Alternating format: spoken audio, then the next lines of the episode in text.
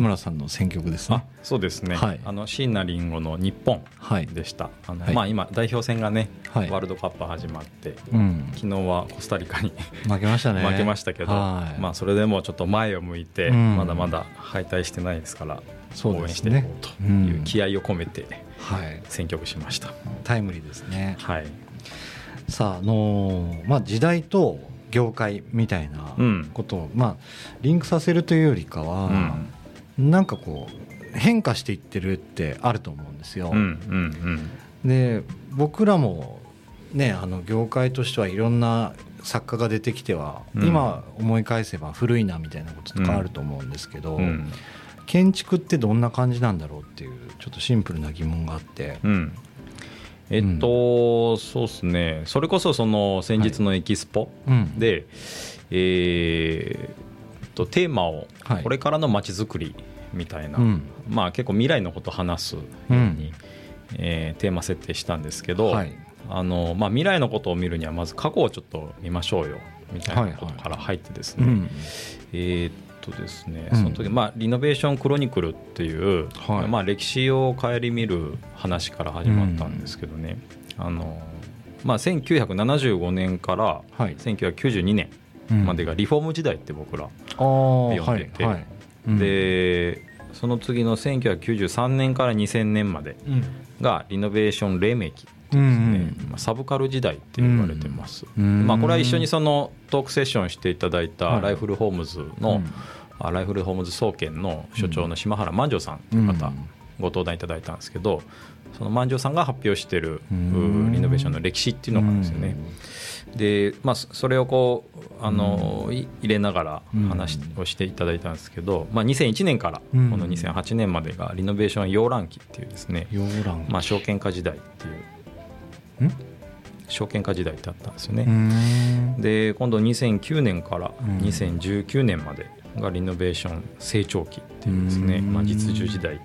でこれまあどういう時代かっていうと、その1993まあ要は2000年から前以前、2000年以前は、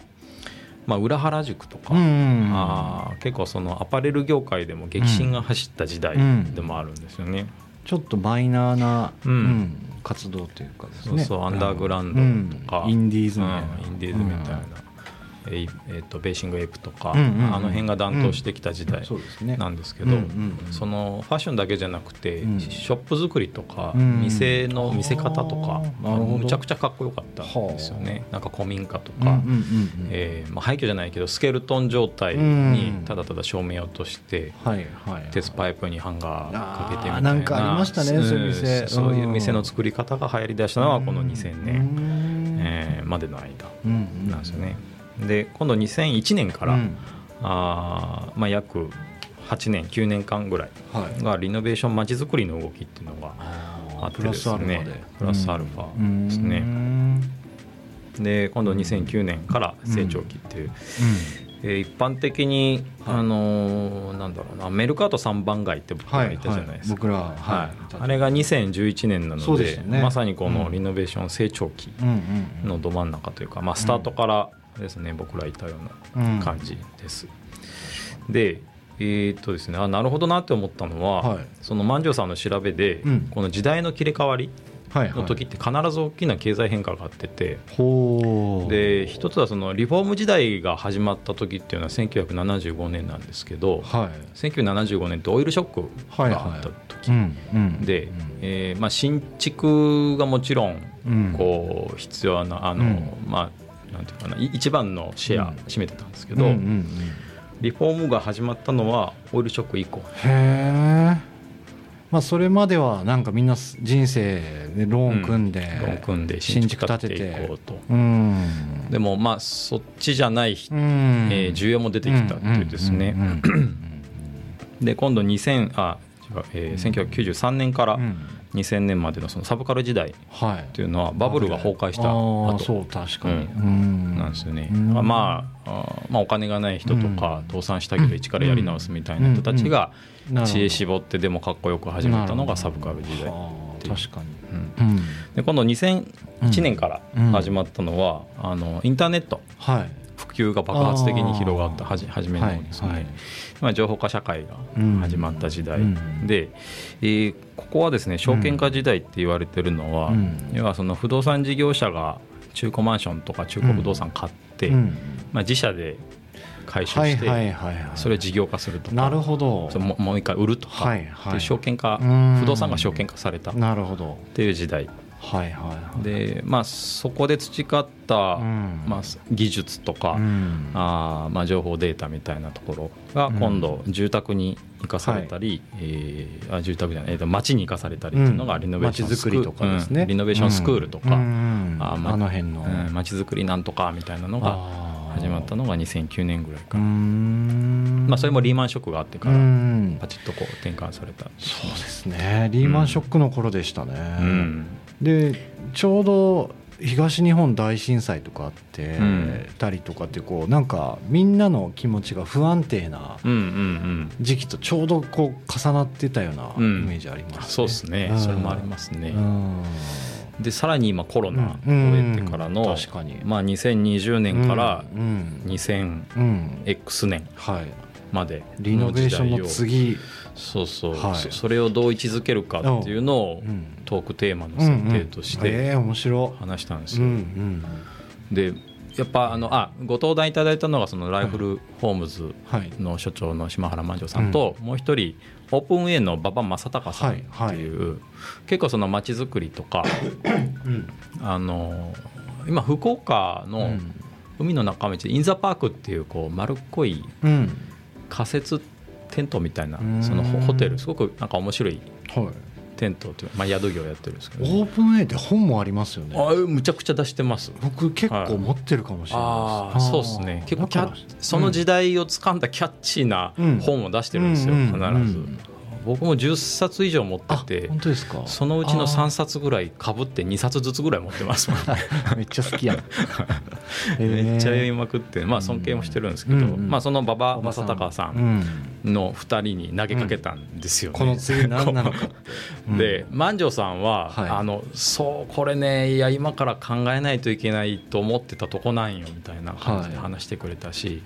でも馬場さんあそう馬場さんが出してってた一番の緊張あの、本は、えっと、テンポラリーアーキテクトってい。う、要は仮説建築とそれを使った実験、社会実験。みたいな、でそれは結構復興プロジェクトも兼ねてたりとか、まあえっとまあ、福島の震災の後で、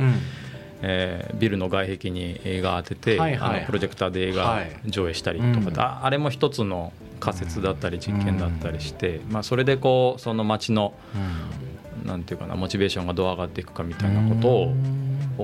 まあ、全国各地そういう事例を集めてですね、データ取ってたりとかしてるんで。万丈さんが最近出してるのは寛容と遊びの幸福論みたいなところがあって、まあ、すごい膨大なデータ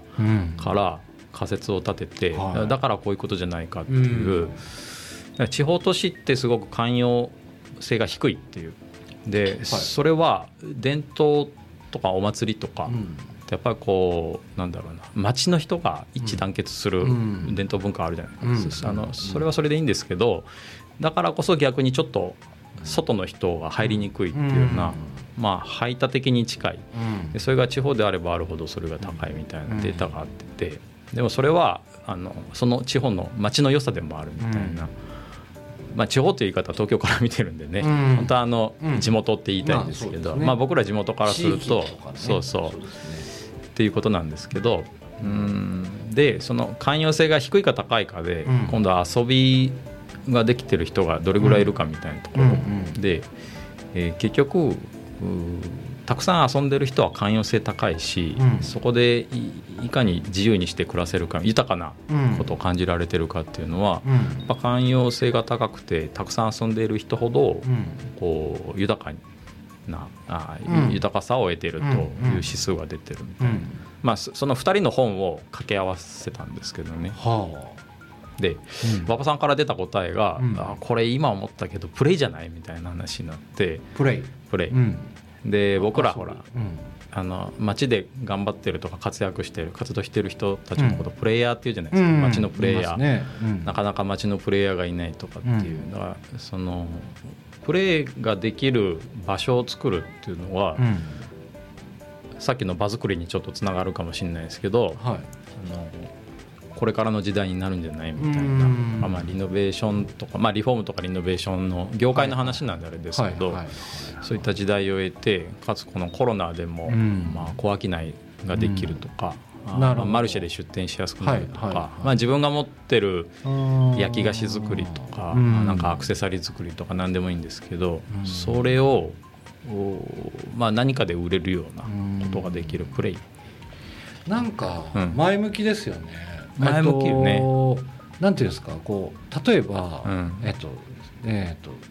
なおじいちゃんおばあちゃんとお父さんお母さんと一緒に住んで、うん、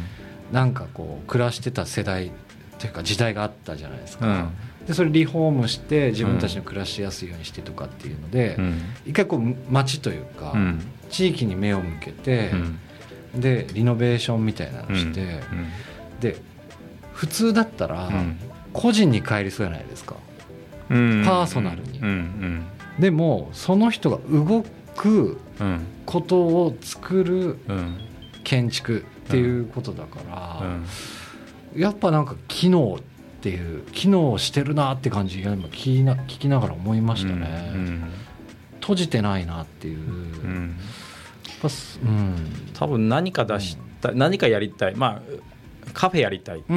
とかって思った人がいきなり店出せるわけもなく、でもそれの一歩目になるのは、なんかまずプレイすることみたいな、まあ、ポップアップでもイベントでも何でもいいけど、そのできる場所がある、